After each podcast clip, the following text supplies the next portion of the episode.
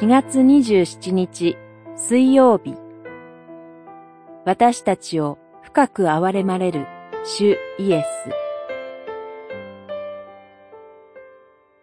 マルコによる福音書6章。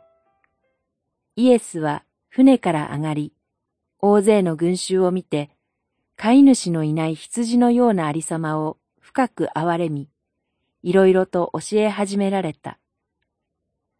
六章。三十四節主イエスは大勢の群衆を見て、飼い主のいない羊のようなありさまをご覧になり、深く憐れまれたとあります。この深く憐れまれたという言葉は、思いやりの心でいっぱいになる、深い同情を寄せるという意味です。もともとこの言葉は内臓を意味する言葉に由来し、腹渡を揺さぶられるという意味があります。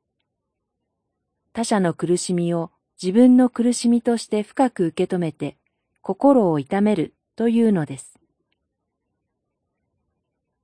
この方は私やあなたの罪や弱さ、痛み苦しんでいるありさまをご自分の苦しみ、困窮として受け止められるお方です。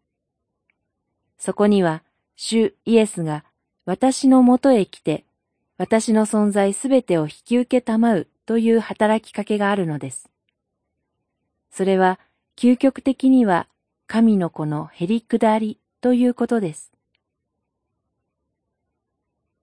主イエスは神の御子として、意図高き天に父なる神と共におられました。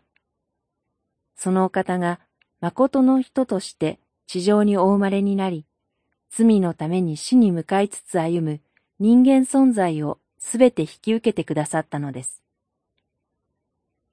だから、この深く憐れまれたは、イエス・キリストの受肉と十字架のあがないという文脈の中でこそ、その深い意味に触れることができるのです。祈り。主イエスよ、私たちを深く憐れんでください。あなたの憐れみの中に生きるものとしてください。